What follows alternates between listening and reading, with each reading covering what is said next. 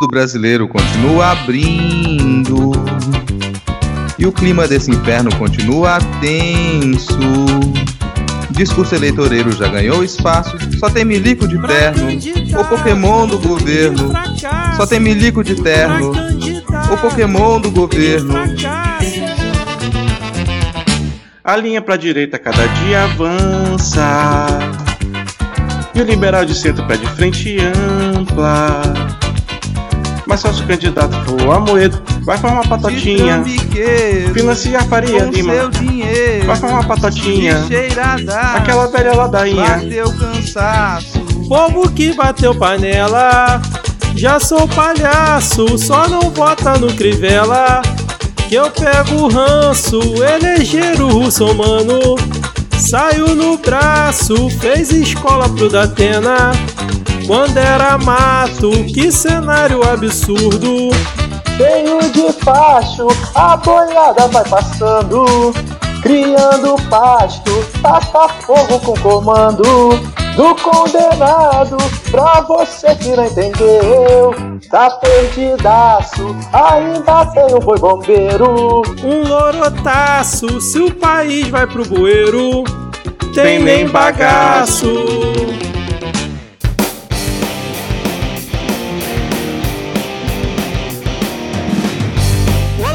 cidadão e cidadã! Tudo bem? Eu sou Vitor Souza e está começando mais um episódio do Midcast Política, o nosso formato que debate as principais notícias e causas que ocorreram na última semana e que influenciam no cenário da política nacional. E hoje aqui comigo temos o sempre animado, principalmente por causa do seu microfone hoje, Rodrigo Hipólito. Tudo bem, Rodrigo? Pô, não tá, cara. Assim, não tá tudo bem. Além de todo o cenário, né, ainda tem que, que lidar com isso. Aparentemente, o universo não queria que eu participasse dessa gravação. Então, se outras coisas derem errado durante a gravação, a culpa é minha. Caraca. Seguindo aqui a apresentação, temos ele diretamente da aprazível Manaus, Diego Esquinelo. Tudo bem, Diego? Olá, um bom momento para você que nos ouve. Hoje, hoje, o clima está agradável, apenas 29 com sensação de 32, que já é um avanço. Continua queimando floresta, seu filho da puta. Caraca. E completando o nosso quarteto de hoje, temos um panelista entre nós, diretamente do lado B do Rio, Caio Belandi. Seja muito bem-vindo ao Midcast Política. Obrigado pelo convite, bom momento a todos, aos ouvintes. É, e ao Vitor, obrigado, Vitor. Eu que estou acompanhando aí o Midcast já desde o lançamento, praticamente, quando eram só 10 ouvintes, né? Agora vocês assistem aí em listas no Spotify, no iTunes, está sempre ali nas listas dos principais podcasts. Fico muito, muito feliz né, de ver né, o trabalho de vocês ganhando forma aí, ganhando, ganhando influência. É, eu que sou um entusiasta da, da mídia independente. E parabéns né, pelo crescimento. Eu falo com você pessoalmente várias vezes sobre isso. E agora na oportunidade de falar aqui no ar. E é isso, vamos falar aí de, de Brasil, né?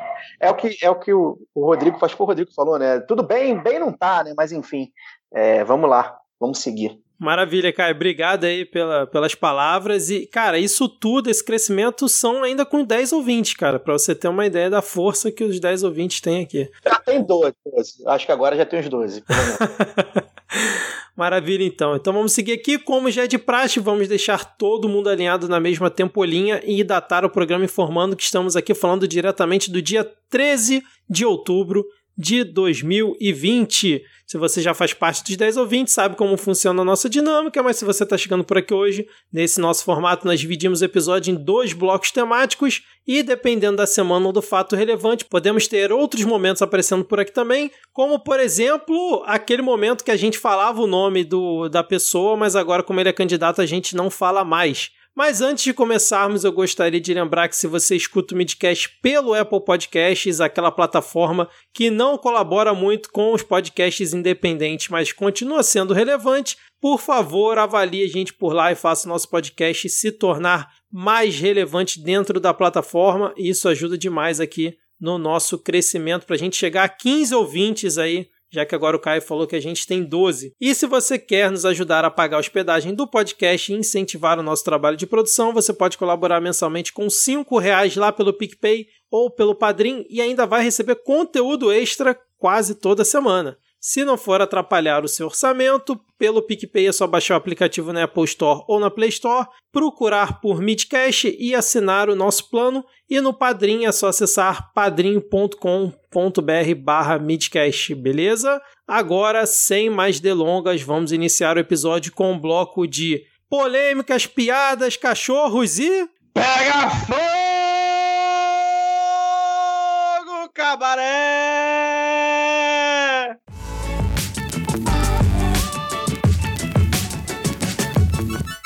Começamos esse nosso bloco com a balbúrdia em torno do nome de André Oliveira Macedo, ou mais conhecido como André do Rap, traficante que é um dos chefes de uma das maiores organizações criminosas do país, o PCC. Ele foi preso em setembro de 2019 após seis anos foragido e possui duas condenações em segunda instância por tráfico internacional de drogas que totalizam 25 anos. Mas por que estamos falando dele aqui no Midcast Política? Se você não acompanhou, na última sexta-feira, dia 9, o ministro do STF, Marco Aurélio de Mello, que meu pai jurava que tinha sido o PT que tinha indicado, determinou a soltura do traficante baseado, vejam só, em um artigo da lei anticrime. Esse nome remete a alguma coisa aí para vocês? Após isso, o André do Rap simplesmente saiu de boaça pela porta da frente do presídio. Horas depois, atendendo a um pedido da PGR, o presidente do STF, Luiz Fux, suspendeu a decisão. Aí eu pergunto para vocês, nesse meio tempo entre uma decisão e outra, o que, que vocês acham que aconteceu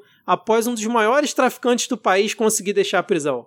Eu vou, eu vou, fazer uma intervenção rápida antes da discussão. Lembrar teu pai que o Marco Aurélio de Melo é primo de Fernando Collor de Melo. Sim.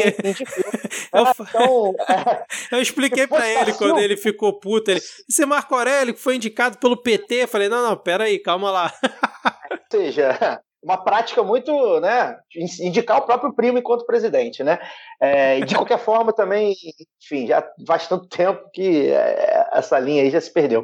É, vou deixar o pessoal falar aí primeiro e depois eu eu entro no, no, assunto. Não, só um comentário antes de entrar na, na, discussão também, que esse assunto de que ah, foi o PT que indicou tal ministro para o STF é a defesa mais falha que você podia fazer, cara, porque nenhum ministro do STF nunca fez uma, levantou uma palha para defender o PT. em, em coisa nenhuma, muito pelo contrário. Ô, Toffoli, um abraço pro Toffoli. Mas só para restabelecer a verdade dos fatos, né, porque senão fica parecendo que o PT fez tudo que de ruim, né? E aí, pô, o cara, o, o presidente da República indica o primo pro STF. E na época o Marco Aurélio era jovem, o Marco Aurélio vai ficar, já tá 30 anos, vai ficar um pouco mais ainda, acho que 35, não sei. Ou seja, foi um escândalo na época também, né? Mas enfim, né? Não era o PT, então passou. É, essa prática voltou agora, né? A gente ficou um tempo sem essa coisa de indicar familiar e agora voltou a ser comum. Mas o, o André do Rap, ele acho que ele foi dar um passeio, né, cara? Pra aproveitar a liberdade. Disseram que eu tô livre, não preciso usar tornozela eletrônica. Acho que ele foi lá, foi lá pra Puerto Iguaçu, jogar nos cassinos, que é a área de cassino ali do, do, Paraguai, né? Acho que ele rapidinho pegou um avião, sabe-se lá qual avião, porque aparentemente ninguém conseguiu saber em, que, qual, em qual avião que ele entrou, se ele fretou um jatinho ou não, e partiu pro Paraguai. Pô, cara, eu tava vendo um vídeo da casa que ele morava, velho. Bonito o negócio lá. Helicóptero, helicóptero, helicóptero na garagem, a porra toda. Então, isso que eu ia falar. O cara, quando foi preso, ele foi com o helicóptero dele pra, pra se apresentar à polícia, cara. Quando aprenderam ele, usaram o helicóptero do cara. Então, porra. Mas fala aí, cara, o que, que você achou desse caso? Assim, eu não tô nem, estava comentando antes né, de entrar no ar, eu não tô muito a par desse caso, obviamente eu vi, enfim, li coisas rapidamente, mas eu, eu acho que o principal ponto desse caso aí, e é um debate que a gente tem feito no lado B também, recorrente, é o quanto a justiça, né, o direito, né, o advento da, das leis, da regulamentação, da, da jurisprudência, tudo, é, ele não necessariamente resolve alguns problemas, né? Então, é, nesse caso aí, por exemplo, é, é, é cumprida a lei, a letra fria da lei, é, e aí fica por isso mesmo, ah, cumpriu, aí fica aquela coisa, ah, soltou um cara que por condenado, maior traficante do Brasil, nananã, e ao mesmo tempo fica, ah, mas eu cumpri a lei. Então fica essa coisa, né, é, é, de, ah, o que está na lei vale o que está na lei, mas a gente sabe que ao mesmo tempo essa lei não é obedecida quando o cidadão não tem é, alguns milhões para pagar para bons advogados, né, que, que conseguem essas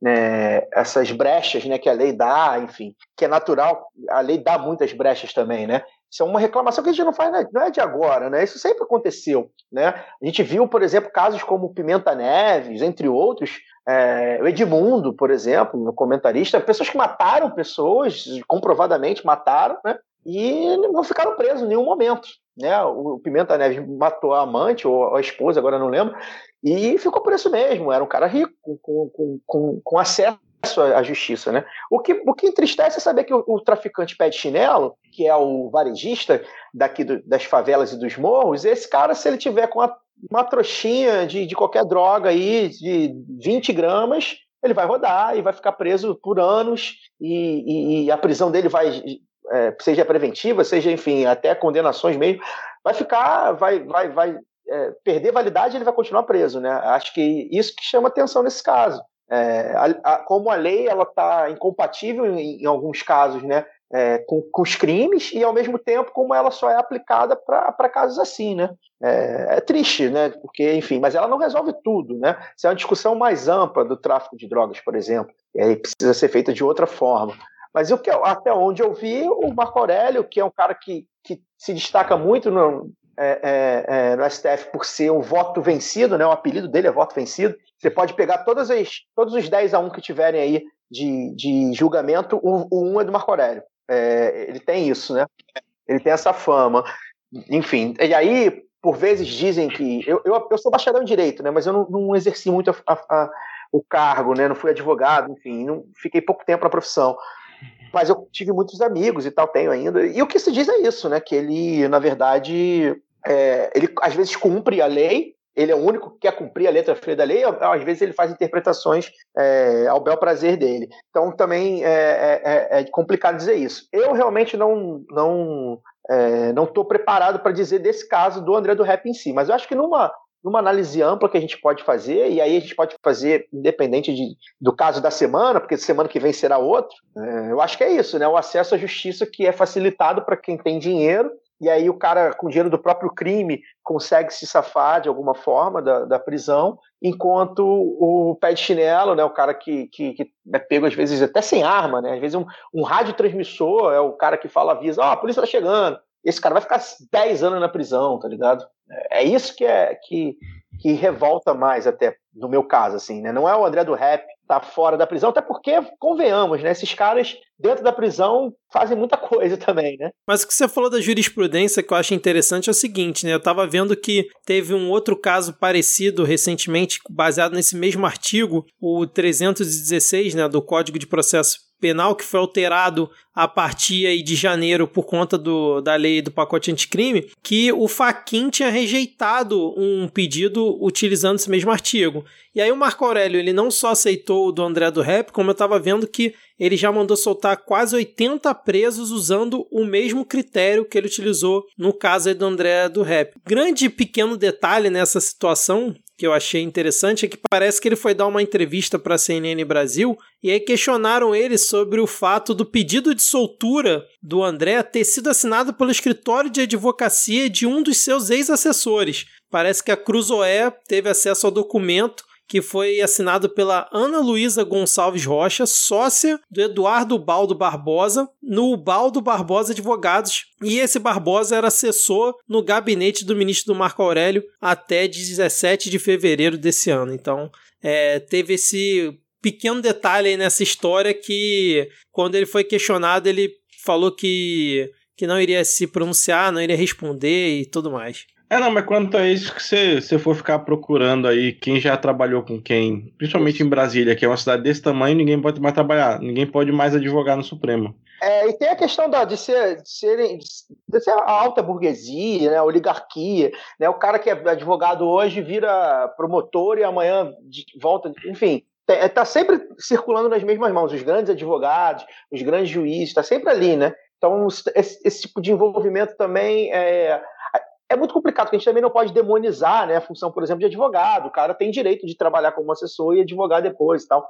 Mas, enfim. É, é, teve, sabe... teve ex-ministro do Supremo advogando depois em causa no Supremo, inclusive. Sim, sim. Essas relações. Mas o problema é que assim, essas relações são na origem promíscuas, né? Se dão nos porões, né? Se dão nas salas regadas a uísque e outros elementos, né? É, é, é aí que está o problema, né? Esse acesso que o povão não tem, né?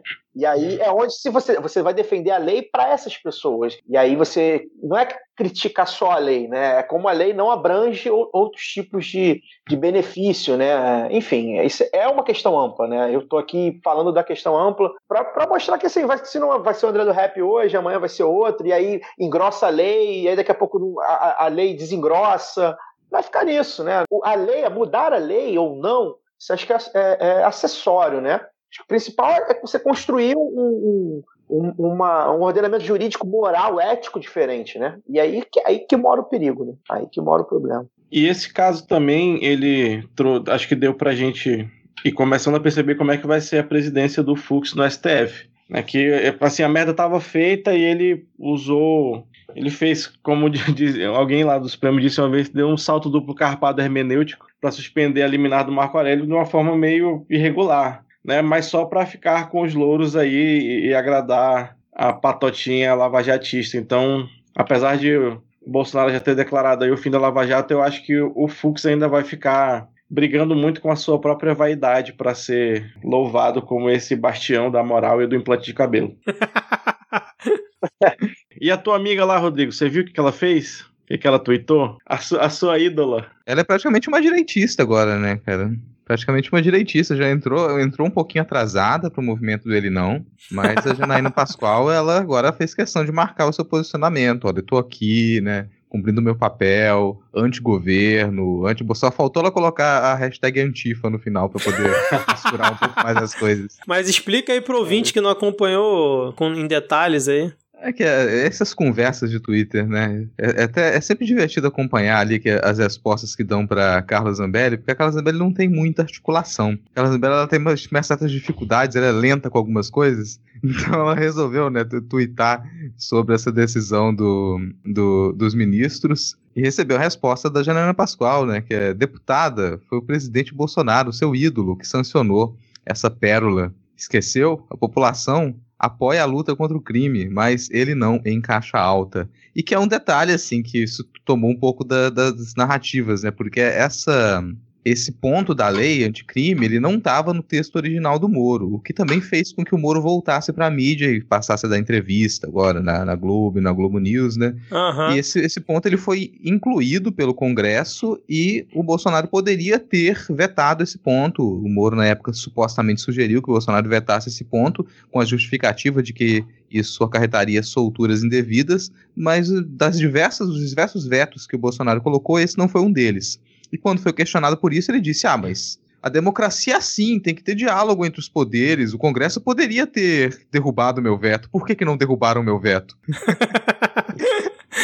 é basicamente essa a resposta, assim. E o chato é que voltou um pouco a discussão da prisão em segunda instância também, né, cara? Voltaram é, a bater nessa tecla. Esse é um efeito colateral ruim, cara. Exatamente. É, o, o ponto da, dessa esse ponto da lei basicamente dizia que se você não tiver uma justificativa depois de um certo período da prisão feita em segunda instância, então não terminou de julgar ainda, mas se você não tem uma justificativa para manter aquela pessoa presa, então ela vai ser liberada. E aparentemente a promotoria não entrega justificativa sobre alguns casos. Tudo bem, são muitos casos, alguns passam. E são esses 79 casos que, que o Melo, ele, que o de Melo liberou já, que ele declarou soltura, porque o, os advogados recorrem, não tem a justificativa ali para manter aquela pessoa presa, ele vai, ó, a lei está dizendo que deve ser, que a pessoa deve responder em liberdade agora, então vai estar tá em liberdade. E termina nesse tipo de situação. Então, se tem um, um erro ali, pensar uma análise mais fria,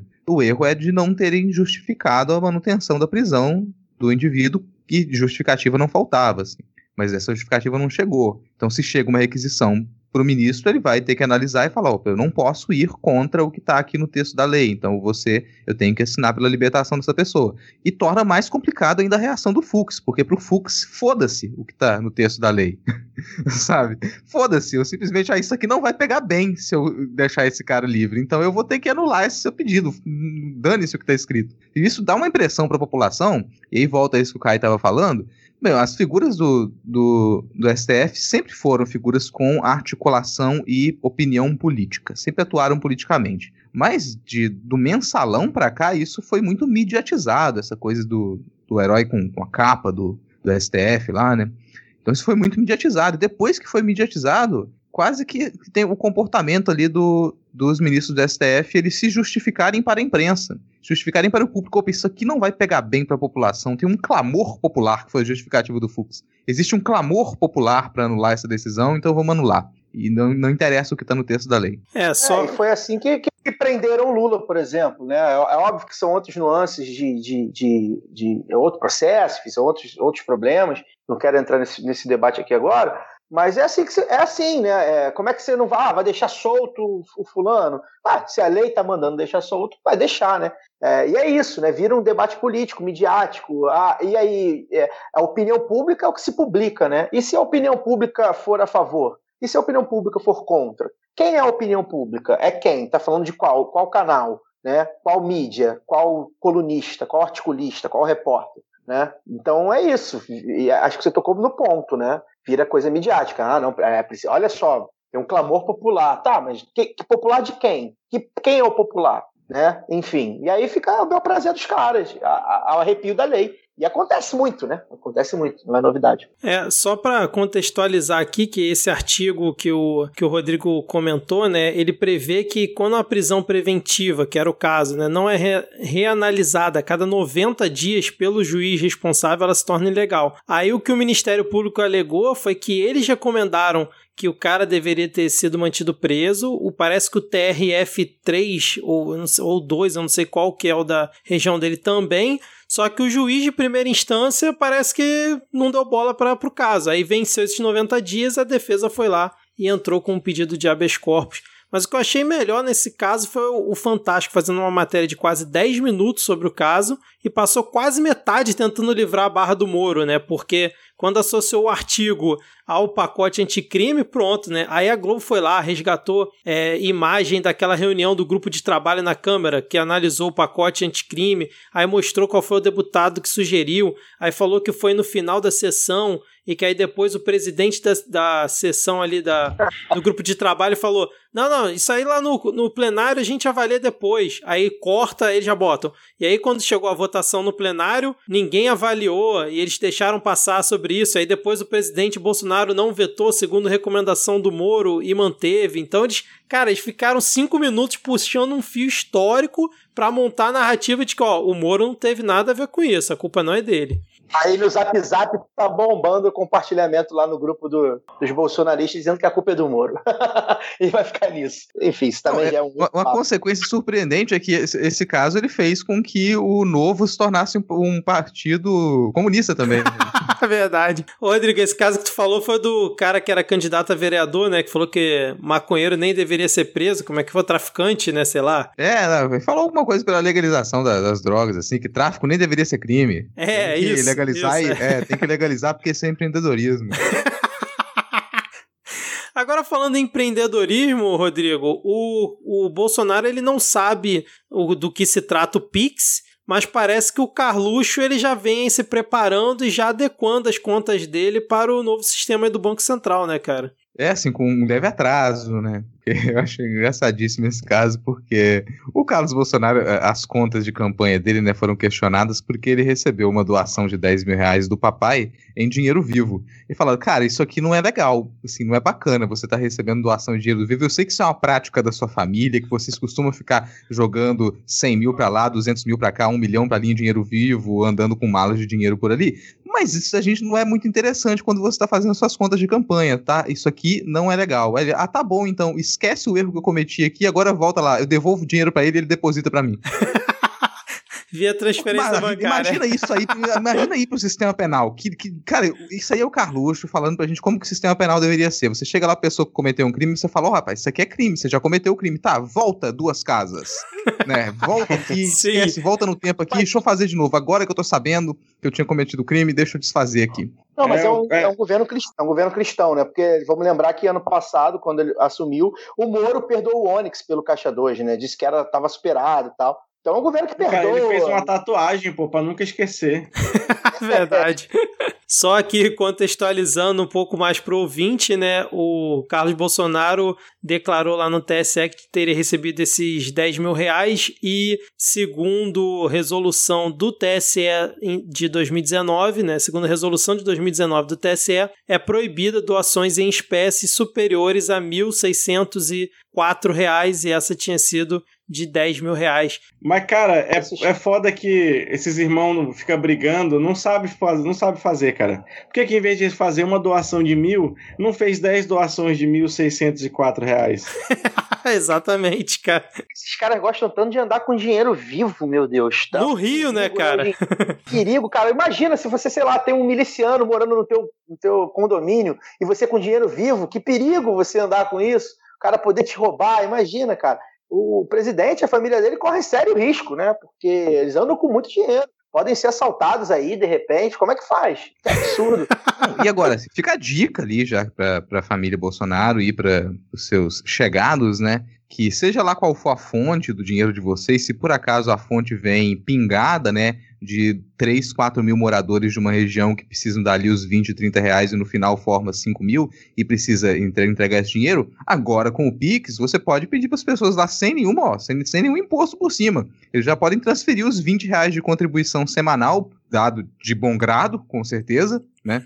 Bom grado, 20, 30, 40 reais de cada família ali, de bom grado, pode transferir diretamente pelo Pix, ainda vai ficar registrado. Vocês não precisam nem se preocupar. Olha só, o pessoal que tá doando de boa. Foi tudo digital, tudo limpo, sem sangue. Cara, agora sobre o Pix, eu vi um tweet um dia desse que me deixou encafifado, que era o seguinte. Parou! Se você ficou curioso para saber qual foi o próximo tópico debatido, lhe convido a apoiar o Midcast pelo PicPay ou pelo Padrim no nosso plano de R$ reais por mês, pois além de você nos ajudar a continuar produzindo Midcast Política semanalmente e pagar a hospedagem, você também recebe conteúdo extra quase toda semana. E o tópico que eu precisei cortar na edição para o episódio não ficar ainda maior estará disponível para os apoiadores nessa semana. Então, se não for atrapalhar o seu orçamento, você pode procurar por Midcast no aplicativo do PicPay e nos apoiar por lá, ou então em padrim.com.br barra Midcast. Aliás, pelo Padrim, quem mora fora do Brasil também consegue fazer o apoio. Então é isso, desculpa a interrupção e bora continuar com o episódio. Mas assim, falando em tecnologia, né, falando em modernidades, né, a gente teve aí essa semana uma, uma teoria já antiga voltando aí à prática, né, porque segundo a nossa ministra da Agricultura, Tereza Cristina, é a solução para as queimadas é, tanto no Pantanal ou até mesmo na Amazônia, né, mas principalmente no Pantanal, que seria o boi bombeiro, né? Basicamente, ela falou que você bota o boi lá para comer o pasto. Obviamente, para comer o pasto, você vai ter que desmatar tudo. E o boi come o pasto, não tem mais é, como pegar fogo no Pantanal. Então tá tudo resolvido. O boi resolve o problema das queimadas no Pantanal se a gente botar mais boi por lá. Vocês viram isso aí? Olha que eu sou da terra do boi bombar, mas o boi bombeiro foi a primeira vez que eu ouvi falar. Olha, foi muito. É uma teoria deveras interessante. É, é, deve ser o, o, garantido, né? Que é vermelho, igual o bombeiro, né? Então pode ser. Cara, isso aí é pós-verdade, né? Na, na essência, né? A gente, a gente tá vendo aí oficializado, os caras estão com a caneta na mão. No caso, não só os caras, né?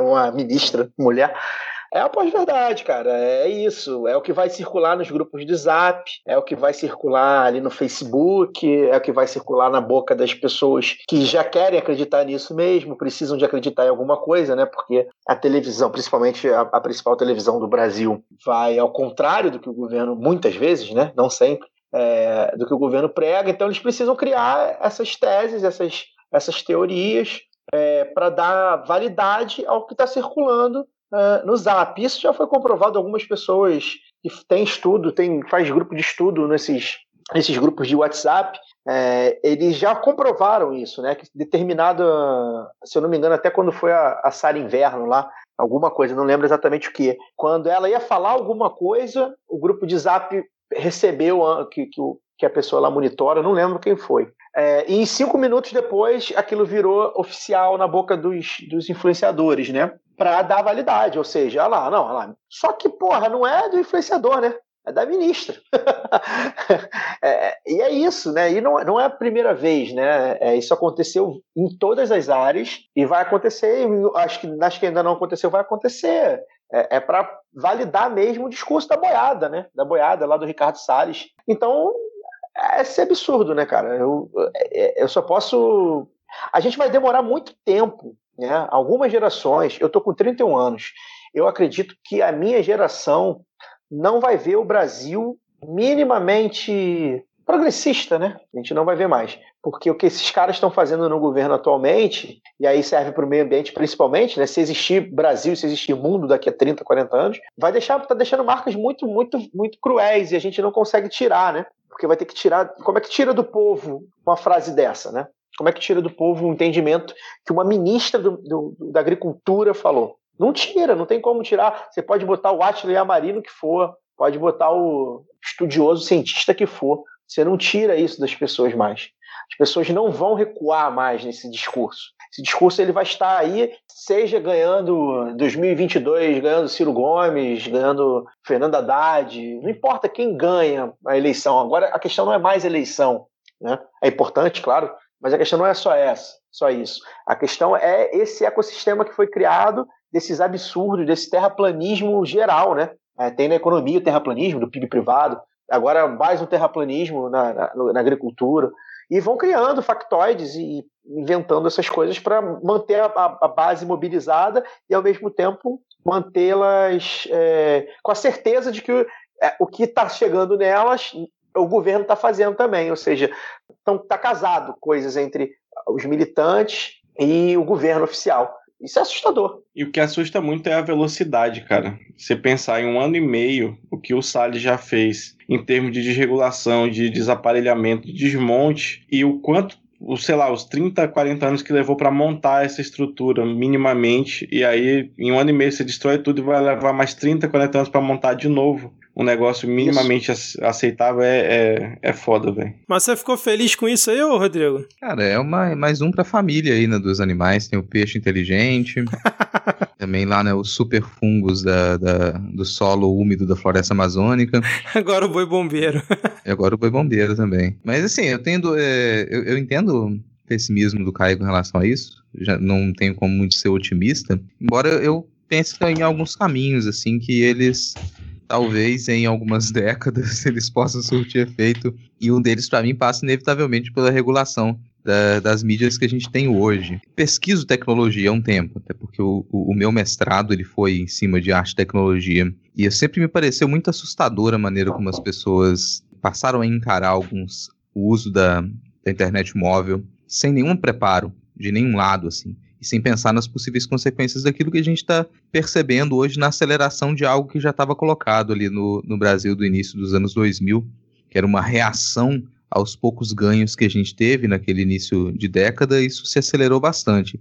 Mas eu entendo, eu entendo que é possível uma regulação da mídia e uma responsabilização das empresas que elas permitem que o tipo de comunicação deteriorada que ela tem se processado nesses últimos 5, 6 anos, ela continue a crescer. E isso, para mim, isso sim tem que ser responsabilidade das empresas empresa que permite que aquilo aconteça dentro da, do serviço que ela presta, ela tem que pagar por aquilo, ela tem que impedir que aquilo aconteça. E essa regulação ela não existe. A gente simplesmente se recusou a pensar nisso durante um bom tempo e a gente não tem lei para isso hoje. A gente discutiu muito sobre lei agora há pouco e muito menos uma formação.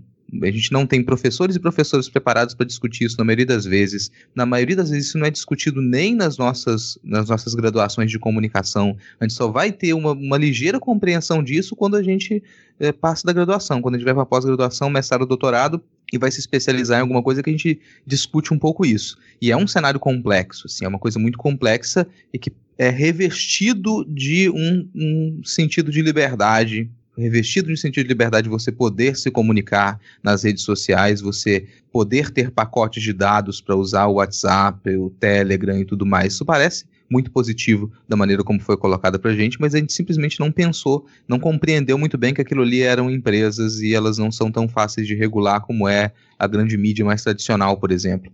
Que é muito mais simples para a gente entender que, olha, a imprensa tradicional ela é responsável quando ela não diz com todas as letras que a Teresa Cristina contou uma mentira e tentou enganar a população. A imprensa tradicional pode fazer isso. E a gente entende que ela não fez, a gente pode cobrar a imprensa tradicional por não ter feito isso. Agora, quando a gente diz essas informações elas já estavam circulando em grupos de WhatsApp e continuam circulando, e você tem uma infinidade de grupos que elas alicerçam esse sistema de desinformação. A gente esquece que, peraí, isso aqui é uma empresa. O Facebook é uma empresa. E ele tem que ser responsável tem que ser responsabilizado por isso que acontece, porque é dentro do sistema dessa empresa que esse mecanismo de desinformação, que essa rede, ela se processa, se constrói e a empresa sempre diz: opa, peraí, as pessoas têm que ter liberdade de se expressar, as pessoas têm que ter liberdade de cometer crimes dentro da minha empresa, do serviço que eu presto. Eu abri essa sala aqui para as pessoas se reunirem. Se elas estão vindo aqui matar pessoas, cometer crimes, problema das pessoas, eu só estou alugando a sala. Não é assim que funciona, cara. Experimenta fazer isso em outras áreas. Faz isso, aluga uma sala para as pessoas cometerem crimes e com, sabendo que elas estão cometendo crime. Aluga a sala e deixa elas lá, matando pessoas, criando material de desinformação, praticando estelionato. Coloca elas na sua sala que você alugou e me diz se você não vai ser responsabilizado conscientemente alugando aquela sala para que crimes fossem cometidos. O Facebook não é responsabilizado por isso. É, e falando em ser responsável, né, o Ricardo Salles, hoje, o condenado, ele insistiu nessa ideia do boi bombeiro e falou que o governo federal ele só fiscaliza 6% do Pantanal e que o restante cabe aos estados, ou seja, ele tirou dele da reta, falando que a área federal é só 6% e, e tipo, ele faz o que pode dentro da jurisdição dele, o resto não cabe ao Ministério do Ambiente tomar conta, cara. Ele teve a, a, coragem de, de falar isso assim. Esse cara é uma pessoa, uma das pessoas mais desonestas assim que a gente já viu passar pelo planeta Terra. Cada dia eu concordo mais com o Rodrigo. E olha que é uma disputa acirrada, né, cara? Mas a forma como ele fala, sem nem é, você perceber que ele tá sentindo vergonha de falar isso, é uma coisa assim que impressiona, cara a frieza dele. A tem um é, tem um detalhe. E, e, a frieza e a competência, né? Que eu acho que é ele se destaca aí nesse, nesse ministério todo. É, ele é competente no que ele está se propondo a fazer, ele está fazendo, é, passando por cima do mundo inteiro, né? É, o mundo inteiro é, é, muito preocupado com o Brasil, seja lá o motivo que for, por causa da, da do meio ambiente, e, e ele está passando por cima do mundo inteiro. É, ele está sendo muito competente. Ele é o ministro mais competente do governo. E é muito preocupante que ele seja competente, né? É muito preocupante. É, ele é o menos destrambelhado, ele não fica falando de cu o tempo inteiro, fica falando de. Não, ele é, é experiente politicamente, cara. Esse cara Sim. é cria do PSDB, super experiente, sabe? O tipo de crime que ele comete agora e pelo qual ele já foi condenado, ele sabe muito bem fazer. Isso aí, cara, são décadas sabe? se especializando para poder cometer crime. Perfeito, e tá aí, tá? É, é, ele, não fica, ele não perde tempo com, com bobagem, né? Com, com, guerra ideológica, vamos dizer assim, apesar de, obviamente, a ideologia dele ser, ser clara, né? Tá no governo, não, não por acaso, mas assim, ele não fica perdendo esse tempo, ele vai lá e, e passa a boiada, né? Lembrar que ano passado foi a Amazônia, né? Agora é Pantanal, vai, vai sobrar o quê? O, o 1% que sobra da Mata Atlântica para o ano que vem, aí no quarto ano vai ser o quê, né? Vai pegar um bioma por ano. Não dá ideia, não dá ideia, senão ele tá arriscado é. a aceitar, cara. Agora, o, o Caio, o Diego e o Rodrigo, nada disso importa, cara. Meio ambiente é o cacete. Importante é que agora não tem mais corrupção no governo Jair Bolsonaro. E é por isso que ele disse que acabou com a Lava Jato. Porque não precisa de Lava Jato, afinal, no meu governo é todo mundo íntegro, não tem esquema de corrupção. Vocês acreditam nisso? Isso aí é culpa da própria Lava Jato para mim. É, eles, eles, eles, que brigam entre eles aí, foda-se. E desculpa, né, eu usei uma palavra feia. É, dane-se. Porque, sinceramente, a impressão que sempre se passou no, no, Brasil é que a corrupção começou em 2013, quando se estoura a Lava Jato, ou 2014, não lembro exatamente. E, e agora que ele vai encerrar a Lava Jato, a Lava Jato está ali diminuindo, ele assume um novo governo, um governo diferente né, do que está tudo que estava aí, segundo ele mesmo se impõe. E aí não se fala mais em corrupção, não tem mais os grandes esquemas. As, as, aparentemente, os bancos estão tudo, tá tudo bem nos bancos, aparentemente está tudo bem na Petrobras, na Eletrobras, está tudo bem. Né? É, não se fala em, em, em corrupção mais mesmo. Ele está certo. Ele está certo. Ele não está errado.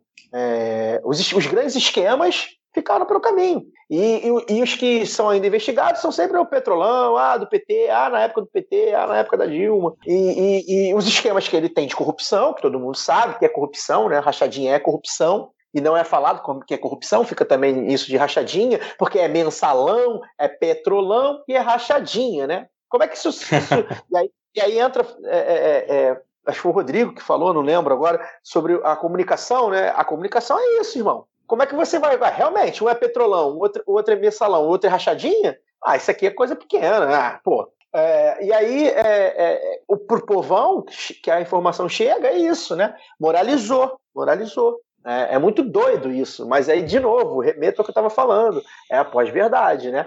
Agora, isso é uma briga entre, entre eles, né? A Lava Jato é pai do Bolsonaro, né? Mãe, é, é, é, é gestou o Bolsonaro também. Vai ficar essa briga entre eles e, e aí o cara vai e fecha. Cara, eu acabei com a Lava Jato porque não tem corrupção. E as pessoas vão acreditar. Aí, aí desculpa o meu pessimismo de novo. Boa parte das pessoas, né? Não, não todo mundo, graças a Deus. E, e os esquemas deles são muito mais claros, né? Os lobbies deles são muito mais claros do que antes, né? Então, quando, quando você tem, por exemplo, primeiro que a maior corrupção de todas é a corrupção dos direitos humanos, né? Se você defende torturador, tortura é, é um crime contra os direitos humanos, você está sendo um criminoso, então para mim é a maior corrupção de todas. Isso é importante a gente ter em mente mas a corrupção do, do, do, do esquema de, de, de, grana né, que circula Primeiro que não se fala nisso, né? Não se fala. É, realmente, a Lava Jato criou essa impressão. Você só tinha esquema de corrupção se fosse da Lava Jato. Tanto que a Lava Jato estava outro dia aí investigando coisa que não tinha nada a ver a 500 quilômetros de distância da vara onde começou, né? Essa aberração que é a Lava Jato. Assim. A Lava Jato é um absurdo que, que, que o Brasil é, é, é, gestou e ficou, é, e ficou refém. Mesmo que vamos supor, vamos supor que a Lava Jato tenha sido é, ah, não, foram os caras que queriam moralizar. Vamos supor, tá? Eu discordo veementemente disso. Ela, ela foi pelo todos os caminhos tortos possíveis. Ela, ela, ela rompeu, rompeu toda, toda a lei, rasgou toda a lei possível imaginário para chegar nisso. Então você, a Lava Jato também foi corrupta. Então é essa briga que a gente ficou, né? O, o, cara se elege muito por causa desse discurso antipolítica, que é um discurso fascista, e aí quem estuda fascismo pode falar melhor do que eu, mas enfim. Então é isso, é, é o Bolsonaro engolindo a Lava Jato e gestou, ajudou a gestar ele, junto com a comunicação, diga-se de passagem, né? a comunicação hegemônica. Cara, essa fala do Bolsonaro tem uma explicação muito simples ele não quer que vocês assistam Lava Jato entre quatro paredes, lá no canal do Normose no YouTube, entendeu? Vocês falando, ah, acabou a Lava Jato, que é pra ninguém mais ficar interessado e, e não ir lá no YouTube, no canal do Normose e ver Lava Jato entre quatro paredes. Todo um complô, né, cara? cara, fico pensando em comunicação, assim, o cara tá falando de comunicação, porque pô, a maioria das pessoas, se você perguntar o que, que é corrupção, não vai fazer a menor ideia, vai tentar dizer, ah, é crime, é ruim, é, é o mal. E, esse, e o mal foi ligado à esquerda e ao PT. Então, a corrupção é isso, foi ligado. Esquece a definição, ninguém vai entender o que, que significado que é aquilo. O importante é a ligação que foi feita. E essa ligação não foi feita com, com a direita. Então, a direita não tá, não tem essa ligação no, no imaginário popular. E mesmo que você tenha todos os dias novos escândalos revelados em torno desse governo, desde, o desde antes dele assumir o mandato, você já tinha esses, esses esquemas revelados mas a gente não consegue fazer uma comunicação imediata para auxiliar o imaginário popular a perceber que esse governo de extrema direita ele é extremamente corrupto. Essa palavra corrupção ela não vai funcionar durante um bom tempo para isso. A gente vai ter que pensar numa outra construção de imaginário para a gente poder demonstrar para as pessoas que a gente tem ali um, um, um governo ruim, que o mal está ali. Se a gente não conseguir pensar em outros termos, em outras palavras, em outras imagens, para conseguir apresentar isso, a gente não vai conseguir que, que a população tenha essa percepção. E é exigir demais da população que passa a maior parte do seu tempo tentando sobreviver, aquela história que o Alisson Mascaro é, já falou diversas vezes, né, o professor Alisson Mascaro já falou que a população brasileira, na maior parte do tempo, ela não é nem de direita nem de esquerda, ela é explorada. E aí exigir demais dessa população que ela tenha é, essa compreensão límpida. É, respons quem tem responsabilidade de comunicação e quem entende a sua responsabilidade na luta tem que pensar esse tipo de comunicação, tem que pensar como auxiliar a população a perceber quando o mal está espreita ou quando ele já está sobre ela. E se a, se a gente não assume essa responsabilidade, não consegue fazer isso, a gente deixa essa população atirada aos leões. Não é que eles sejam incapazes, não é que a gente, tá, é, que a gente vai é, tutorar a, a população. Mas se a gente entende que a gente tem essa responsabilidade, então a gente tem que agir. E isso eu percebo pouco, assim, eu percebo que a gente tenta explicar muitas vezes por que, que a esquerda não é esse mal, mas a gente está com um, um, um, mal sobre a população, sobre nós, e a gente tem que conseguir comunicar que isso está acontecendo, sabe? a gente tem que conseguir passar essa mensagem, isso é muito difícil, eu não estou simplesmente aqui dizendo, nossa, as esquerdas são falhas e pipipi, porque isso é muito difícil de fazer. A gente chegou a uma, uma, um ponto em que eu concordo com o Caio, a gente vai passar muito tempo para tentar desfazer isso.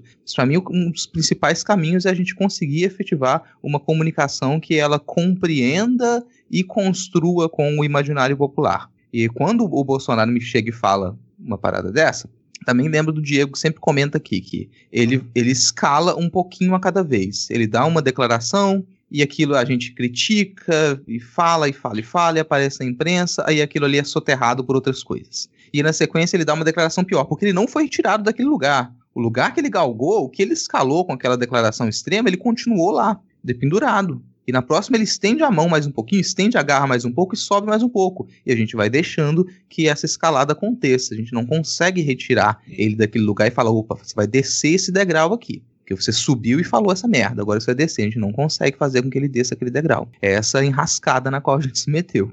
Só, só um, um, um, extra aqui, vocês estavam falando de comunicação. Hoje, no dia que a gente está gravando aqui, tá jogando Brasil e Peru pela eliminatória da Copa do Mundo, né? E aí rolou todo o embrólio que a Globo não, não ia transmitir e tal. E aí o Fábio Weingarter disse no Twitter que conseguiu ele de última hora que a TV Brasil transmitisse o jogo, né? Conseguiu um acordo com a CBF. TV Brasil parece que transmite o jogo, não sei porque eu não, não assisti, a gente tá gravando aqui, mas parece que no meio da transmissão o narrador mandou um abraço pro presidente Jair Bolsonaro, cara. O narrador da, da TV estatal mandando aí um abraço pro, pro presidente. É isso aí, cara.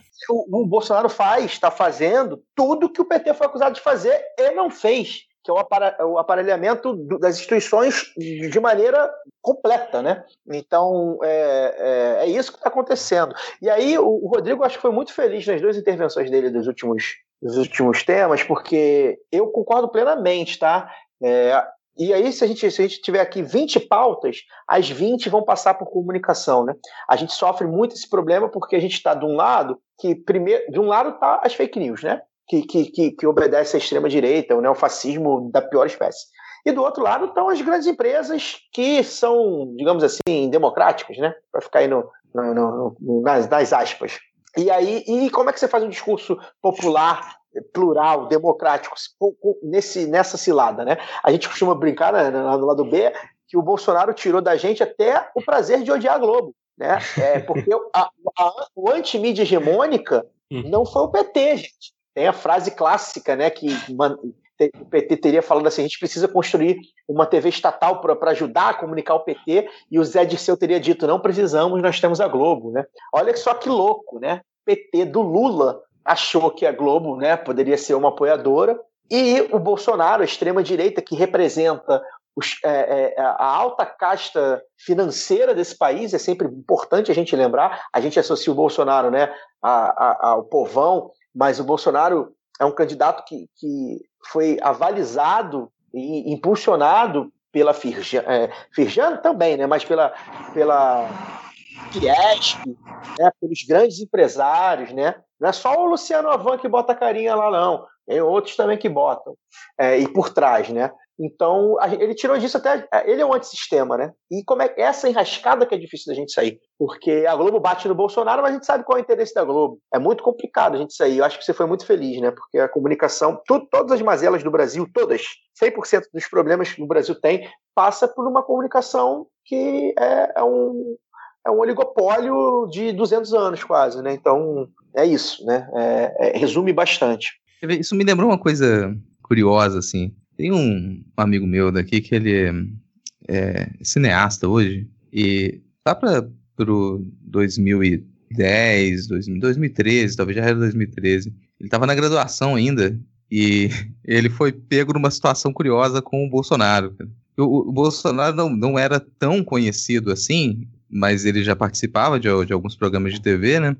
E ele desceu no aeroporto aqui. E tinha umas centenas de pessoas ali recebendo ele. E quem era aquela pessoa? As pessoas olhavam em volta, ele relatando para mim, né? As pessoas olhavam, olhavam, quem é que tá chegando? Quem é? Por que, que tem tanta gente em volta assim? Bom, só pode ser alguém importante, né? Só pode ser alguém famoso. E, assim, ele era. Não tinha razão nenhuma pro Bolsonaro supostamente estar tá aqui em Vitória mas ele já estava fazendo viagem e já desceu aqui com aquela, aquele grupo de pessoas para receber, já gritando, né, fazendo os gritos de, de mito, e não tinha nenhuma entrevista agendada para ele com nenhuma rede de televisão, porque o que, que, ele estava fazendo aqui? Mas o pessoal da, em, em, volta dele arrebanhava qualquer pessoa que se parecesse com um repórter e. Vem cá, você quer entrevistar o mito? Quer entrevistar? Não, vem cá, vem entrevistar. E sair empurrando a pessoa fazer uma entrevista. Esse amigo meu tinha um canal do YouTube pequena, assim, falando, não, eu estudo na universidade tal, faço, faço, sou da comunicação e tal. Vem cá, você não quer entrevistar o Mito? Não. Ele nem sabia quem era. E com pouco ele foi arrastado e sentaram ele na frente do Bolsonaro. E pra ele fazer umas perguntas e gravar lá. E ele não, nem fazia a menor ideia do que estava acontecendo. Mas isso aí era. E era ele e mais uns 10 ou outros blogueiros e pessoas que foram arrastadas para lá e vêm para cá entrevistar o Mito. sabe? Nossa, sem, não tava, não, não, ia, não ia, não tinha agenda nenhuma com nenhuma das redes locais de televisão que loucura, ou rádio. Cara. E aparentemente é. isso acontecia em todo lugar. E a chegada de aeroporto, porque a Vitória também não era uma, uma cidade grande. Então chega, chega uma pessoa aqui e tem 200 outras pessoas em volta gritando para aquilo ali é alguém importante, alguém famoso. Então, tor... e sem, sem contar a parte financiada, né? Tô falando de grana. É, o Luciano Davan, o Luciano Hang, né? Tem, tem grana suficiente para financiar quantas pessoas ele quiser para ir para lá, né? Recebê-lo. Só para, né? Sem, sem contar a questão ideológica. Tem gente que vai mesmo que, que compactua. Mas a questão da grana. E assim, gente, é o Dorico Paraguaçu, é, é sei lá, é, é, isso, né? O Brasil se tornou isso. A pior espécie de político brasileiro que, que existia, o político baixo clero, né? o político mais rasteiro, assumiu o país. Nossa, eu tô vendo aqui, cara, uma notícia, eh, só pra gente fechar aqui. A Van lança boneco patriota de Luciano Hang, dono da rede, como super-herói, cara. Notícia de hoje. É, eu vi o Lex, parece Lex Luthor, eu vi. Tá eu, que eu... pariu, cara. Custa R$14,99, meu Deus. Enfim, fechamos por aqui? Vou comprar três, colocar na porta do galinheiro aqui. Vai deixar até a porta aberta que não vai chegar bicho nenhum pra comer as galinhas. Fechamos por aqui então, podemos seguir com o nosso episódio para o próximo bloco? Vamos. Então agora, Rodrigo, segue o barco aí, por favor, porque a gente vai para onde? A gente vai para parte que todo mundo acha chato. E começando aqui a parte que todo mundo acha chata, eu vou começar com o bloco de atualização de notícias passadas que agora as coisas elas caminham muito rápido, né? Sempre a gente comenta algo no episódio anterior ou em episódios anteriores, a gente tem que tentar rememorar aquilo ali porque tem algumas atualizações. Em episódios anteriores a gente falou sobre o avanço da violência nas eleições, que não é algo incomum em eleições municipais, por sinal, né? Se você acompanha mais eleições pelo interior do país, a gente sabe que eleições municipais são extremamente violentas nem sempre chega às vias de fato e nem sempre é tão mediatizado. Isso é o que a gente falou em episódios passados, como que a gente tem esse novo aspecto agora, que além da violência que já tinha antes, como pistoleiros caminhando pela cidade, esse tipo de ameaça que era muito frequente, agora você tem assassinatos à frente das câmeras e o assassinato de políticos como um jogo de influência, praticamente. Isso a gente comentou sobre o assassinato em Minas Gerais e em Nova Iguaçu já, teve, já tiveram dois. Domingos Barbosa Cabral, que era do DEM, ele tinha 57 anos, ele foi morto a tiros em um bar no bairro de Cabuçu. Era conhecido como um Domingão. É o, é o segundo candidato a vereador assassinado no município da Baixada Fluminense em 11 dias. Isso pra gente já dar o tom de como que essa eleição, ela sim é uma eleição violenta e esses casos eles tendem a aumentar com a, a, é, à medida que a gente se aproxima realmente da data da eleição. Enfim, outro ponto que a gente já tinha falado aqui é do avanço de algumas investigações em torno da, dos atos antidemocráticos e da CPMI e das fake news, que elas têm diversas linhas, diversos desdobramentos, e um desses interrogatórios, que ele foi feito com a esposa do blogueiro, jornalista investigativo, o Eustáquio, ela chegou a uma, uma indicação de que é muito provável que o Eustáquio ele tenha pagado, não se sabe por quê, a assessores da ministra Damares Alves. Polícia Federal ela passou a investigar transações financeiras entre quatro assessores do Ministério da Mulher, da Família e dos Direitos Humanos, comandado pela Damares, e o blogueiro Oswaldo Eustáquio, que já foi personagem aqui algumas vezes dos nossos comentários, né? Então, aparentemente, esses funcionários da Damares, eles receberam valores inferiores a 10 mil. A esposa do blogueiro, ela justificou parte dos valores, mas uma outra parte ela preferiu usar o seu direito de permanecer calada, o que significa que ela não faz a menor ideia do que por que razão esse dinheiro foi parar ali, ou sabe, mas é melhor não comentar. É, e isso vai também um pouco naquela outra notícia, né, que teve, parece que o Bolsonaro tinha recebido aviso de que o Carluxo e o Dudu, né, o embaixapeiro, poderiam ser presos justamente no inquérito lá do, do Alexandre de Moraes por conta desses atos, né? E aí estão dizendo que foram essas informações que levaram Bolsonaro a fazer o grande acordo nacional aí, inclusive motivou a capa ridícula da Veja nesse final de semana, falando que agora o Bolsonaro está construindo pontes acho que tem uma, uma certa ligação aí com, com essa notícia também, né? É, tá construindo. Essa é aquela velha história, né, cara? Algumas pontes elas são construídas para o invasor chegar. A gente, a gente tem que destruir Sim. algumas pontes, mas ele, é. certamente ele está construindo pontes para ferrar com a vida da gente. É, exatamente. Mas a, a, terceira notícia que eu quero trazer uma atualização aqui, é, não sei nem se a gente chegou a comentar, mas como isso esteve nas redes do Midcast também, e envolve aqui uma, uma mezzo integrante do Midcast, né? O Partido Liberal de Santa Catarina ele removeu dos seus quadros o candidato a vereador Vanderci Antônio Pugliese. Isso depois de várias denúncias de que esse candidato ele é reconhecidamente neonazista. Então, a, a, o Partido Liberal aceitou a candidatura, aceitou a filiação de um neonazista. E assim, gente, não é, não é nesse caso, não é só dizer que o cara ele tem opiniões nazistas. Não é só dizer que ele é um simples simpatizante, ou que ele, ah, esse cara aqui é daqueles que fala direitos humanos para humanos direitos. Não é só isso, não. O, esse ex-professor de história, e aí também fica a, a indicação de que para quem acha que professor de história está lá doutrinando os seus filhos para o marxismo cultural, esse cara ele era um ex-professor de história e ele foi professor da Ad Ferrer. Sim. Que grava aqui com a gente. e ela, na hora que ela viu que ele era candidato, ela, ela, ela foi a público também falar, cara, esse cara ele defendia o nazismo em sala de aula. Ele, ele defendia o nazismo em sala de aula e mais que isso, o cara ele tem uma piscina decorada com suásticas. Cara, isso foi foda, cara. Pô, assim, cara, é... essa piscina deu no. Alguém viu no Google Maps, era desse cara a piscina, então. é. mais de um. Não, era essa esse, mesmo. Isso é antigo, né? Pomerode, eu fui checar aqui, Pomerode tem 25 mil habitantes. Convenhamos, né? O PL não sabia quem era esse é. cara. Ah, esse lance da piscina, se eu não me engano, é, é, tem alguns anos. Ou seja, o cara se filiou lá, Vanderci Antônio Pugliese, não é um nome como não é um Luiz da Silva, não é um João, João Souza.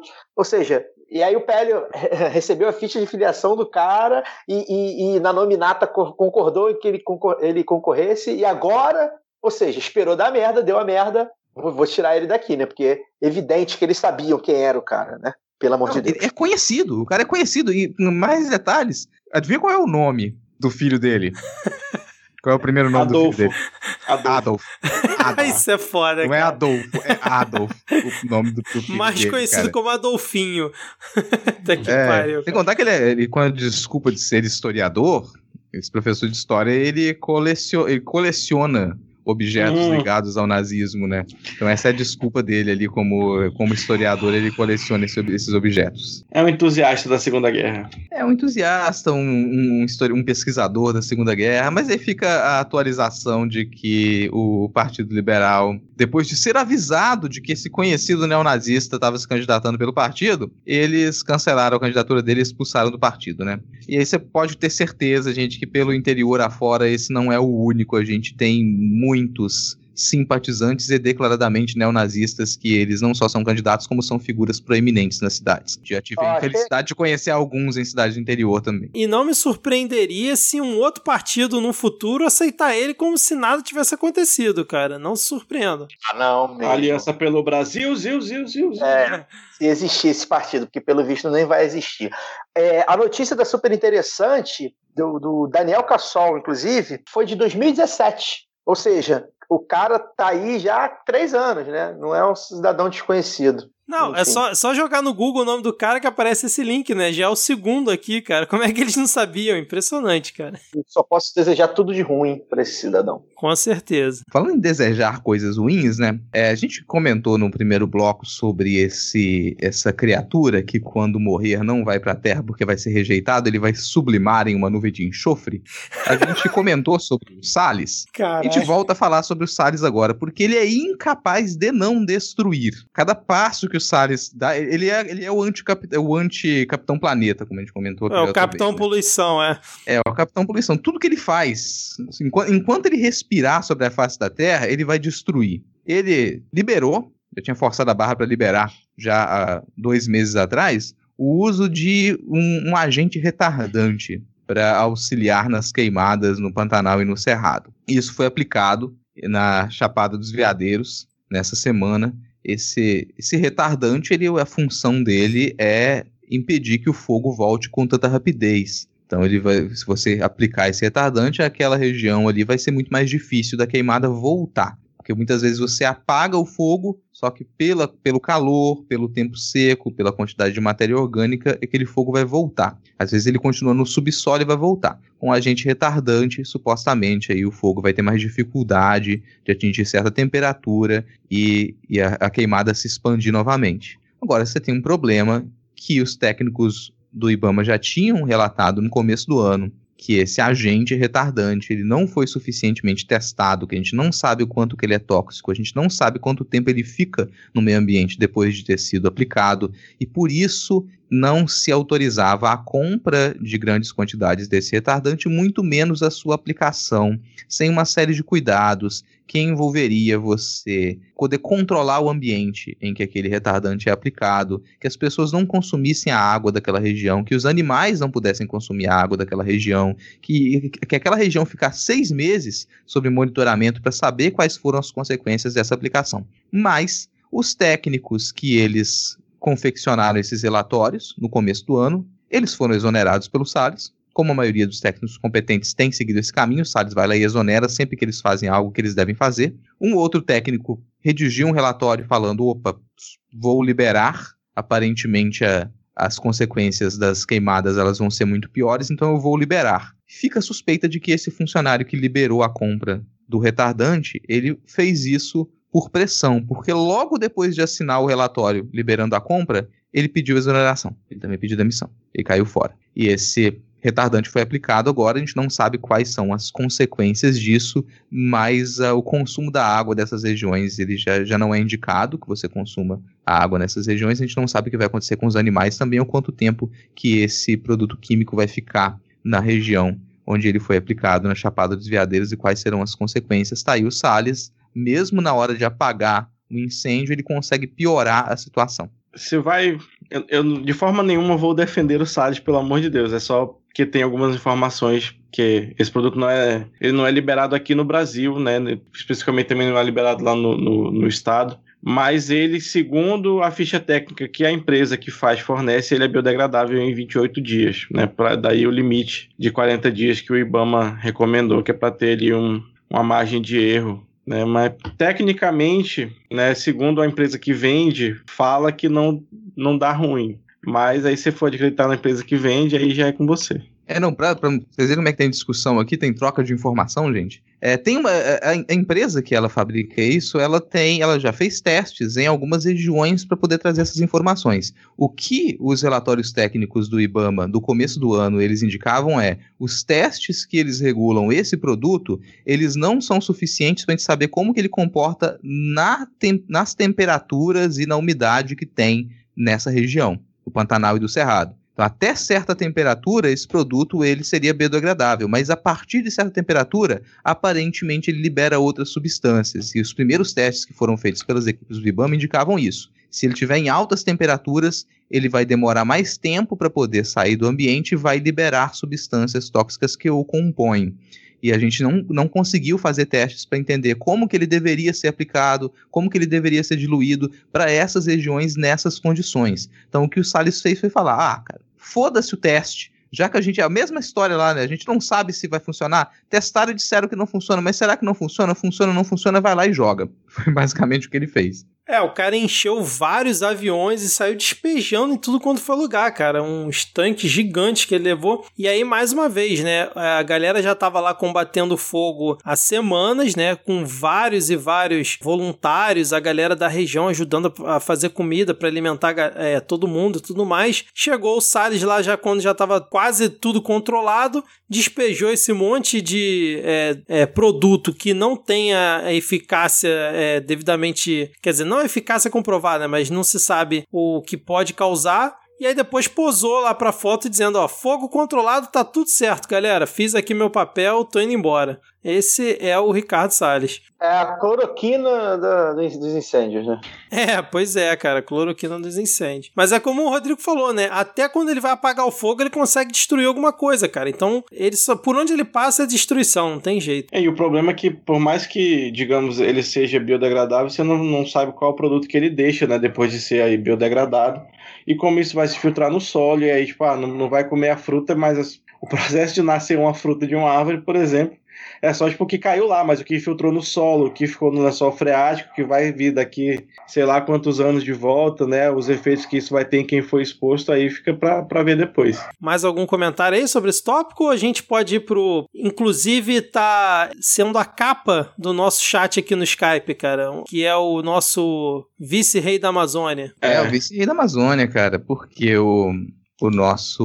O, o, o ponderado Mourão, né? O pessoal que vai lembrar ali que achava que o Mourão era ponderado. O ponderado Mourão, ele deu uma entrevista à Deutsche Welle essa semana e que repercutiu bastante porque surpreendeu algumas pessoas o fato do general Mourão ele ter passado pano para um torturador, ele ter defendido o Ustra, que já é uma figura aí no, repetida nos discursos, né, virou ídolo da extrema-direita, e ter é, minimizado diversos aspectos ali da ditadura militar. E isso para muita gente foi surpreendente, né? Vocês perceberam, acompanharam a repercussão? Cara, antes de ir direto para essa parte do Ustra, eu acho bacana é, frisar que eles estão acostumados a só dar entrevista para Record, Aí quando vem um jornalista mais ou menos de verdade, né, fazer umas perguntas que dá uma incomodada, ele ficou puto. Como dizia minha avó, parecia um siri dentro de uma lata. Sim, aliás, um abraço pro nosso ouvinte, né, o Tim Sebastian, que com certeza escuta aqui o Midcast, praticamente passou o trator em cima do Morão. Né? O Morão ficava lá com, com, com os papéis que devia ter umas frases já prontas, anotadas, né, um, lá uns tópicos já para o termo que ele deveria usar, né, ficou meio enrolado algumas horas, cara. Ele ficou, é, assim, várias respostas que o Mourão deu, ele não sabia o que ele estava falando, ele saiu despejando qualquer qualquer conjunto de palavras para formar qualquer frase, aí quando terminava ficava meio puto. Mas, mas o engraçado deve ter sido a assessoria do, do Mourão, né? Que tipo assim, ó, tem uma entrevista aqui para um canal alemão, né, cara? É, o nome do programa é Conflict Zone. Mas tá tranquilo, pô, vai ser de boa. Você vai responder em inglês assim, tranquilaço, não vai ter pergunta incômoda. Tá, vai, vai na fé, vai na fé. O que aconteceu para quem não viu, recomendo, vai ter link na descrição. Zona de conflito, eu sou general, conflito eu entendo, bora lá. é, exatamente. Caio, você acompanhou essa essa entrevista aí do Olha, Mourão? Eu soube da entrevista, né? Eu tô fazendo um detox das redes sociais aí durante uns dias para ver se, enfim, fazer outras coisas, né? Viver a vida aqui fora, apesar de não poder ir pra rua. Então eu só soube assim por, por alto, né? É, e, e, o que mais repercutiu, não por acaso, mas na verdade ainda me surpreende que tenha repercutido, foi a questão do, do Ustra, né? E, gente, eu, eu costumo dizer que abriu-se uma fenda no Brasil em 17 de abril de 2016, né? Quando se dá o golpe em Dilma, abre-se uma fenda e os ratos, que já estavam por ali, sempre estiveram, é, eles, eles resolvem, eles, eles ganham força e eles, eles tomam o país de uma maneira que não, a gente não consegue nem, nem tensionar nada, né? E naquele dia, um deputado eleito democraticamente para é, é, criticar a, e, e, provocar a presidente que estava sendo deposta, sem crime de responsabilidade, diga-se de passagem, ele simplesmente é, é, é, exalta o torturador né, dela, o torturador dela. Né? É importante, não é um torturador qualquer o homem que torturou Dilma Rousseff. E, a partir, e naquele momento, eu, eu lamento muito que a gente não tenha tido um homem ou uma mulher com coragem suficiente para tirar o Bolsonaro dali na base do tapa. Uh, porque, já que as instituições não fizeram nada, né, não, não aconteceu nada, ah, faltou, faltou sangue quente ali de alguém, né? O, o Jean Iris, por exemplo, me redime quando ele cospe no Bolsonaro, era o que ele podia ter feito, foi o que veio ali na hora, e acho que ele, enfim, deveria, fez, fez porque fez mesmo, é, não por acaso o cuspe é a única reação de um, tortura, de um torturado para um torturador, né? Porque está com as mãos e os pés amarrados. Depois que aquilo ali passou e as pessoas, a maioria das pessoas, comemoraram, porque, enfim, estava saindo o PT e aquilo passou batido, aquilo ali era um efeito colateral. Ah, mas, pô, o importante é que o PT saiu e tal. Depois que aquilo ali passou, tá valendo tudo, né? E, e o Ustra é o símbolo disso. É, é, o símbolo disso. A história dele, ele é o, ele é o grande é, herói reavivado da ditadura, né? Ele é o grande herói, nem, nem os presidentes são os ditadores, né? É, são, são exaltados quanto ele. E lembre-se, é, ele só é exaltado porque foi ele que, que comandou as sessões de tortura, ou pelo menos uma delas, né? Em Dilma Rousseff. A gente não pode perder isso de vista, porque tem um elemento aí, além de né, antipetista, antitilbista, claro, elemento aí misógino. Não esqueçam disso.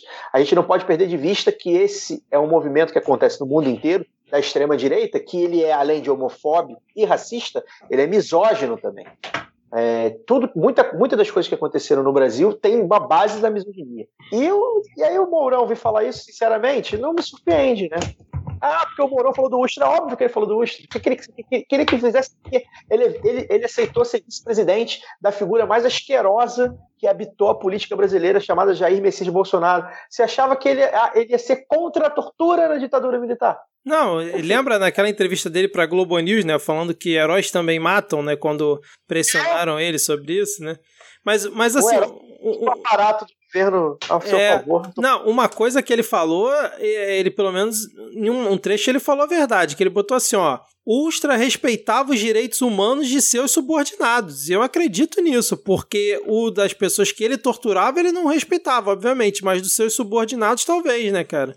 E é importante a gente ler a entrelinha aí, né? Porque isso significa dizer que há generais e, e, e, e, oficiais de alta patente que não respeitam, que é um dos grandes problemas da, da militarização inclusive na polícia, né? É isso, né? Porque o que ele quer dizer é que tem vários outros, né? Coronéis, generais, capitães, major, que não respeitam os direitos humanos dos seus subordinados, né? Então ainda tem isso também. Ele quis dizer isso. É, isso aí tem que, a gente tem que ler a entrelinha, né? Tem que ler o que tem que ler o que ele não falou, né? Para entender. Enfim, eu só posso. Isso gera para mim o pior dos, dos sentimentos possíveis, né? Essa gente toda, ninguém escapa. Eu, enfim, gostaria de estar vivo para ter uma Praça de Loreto brasileira, mas enfim, também acho que não vou ver. Não, é aquela velha história, né? Se, se associou com esse governo, cara, não pode ser, ser coisa boa, né? Não pode. Eu concordo com o Caio, sim, porque a gente sempre comenta que faz questão de bater nessa tecla de que foi ali que a gente perdeu. No momento em que o Bolsonaro dá aquela declaração durante o processo de impeachment do golpe, foi onde a gente perdeu e a gente deveria Pode... não ter aceitado jogar esse jogo. Porque na hora que, que esse aqui é o jogo, a gente sai de campo e não joga esse jogo. Não tem como ganhar Pode, esse deixa jogo. Fazer, deixa eu só fazer um parênteses. É, você falou perfeitamente, a gente perdeu e, é, e no discurso de Bolsonaro ele fala exatamente isso. Perdeu em 64, perde, estão perdendo em 2016. Quem perdeu em 64 foi a democracia, foi o país. E novamente perdemos em 2016. Né? É, o Bolsonaro diz isso, foi bom você lembrar. Exatamente, assim, essa figura do Ustra, cara, acho que foi até o Orlando que tweetou uma, umas coisas sobre isso, é, logo depois dessa entrevista, porque o, o Ustra, ele teve uma construção ali nessa, na primeira década dos anos 2000, e ele não era uma figura tão conhecida, ele não era uma figura tão carimbada, mas ele começa, a, o nome dele começa a circular nos grupos de, de extrema direita e em postagens do Facebook. E naquele esquema de qualquer coisa que você postava sobre política, vinha alguém falar sobre o Ustra embaixo. Qualquer coisa que você comentava, vinha uma dessas frases de efeito e, e comentava o Ustra, e linkava o nome do Ustra à ideia de, de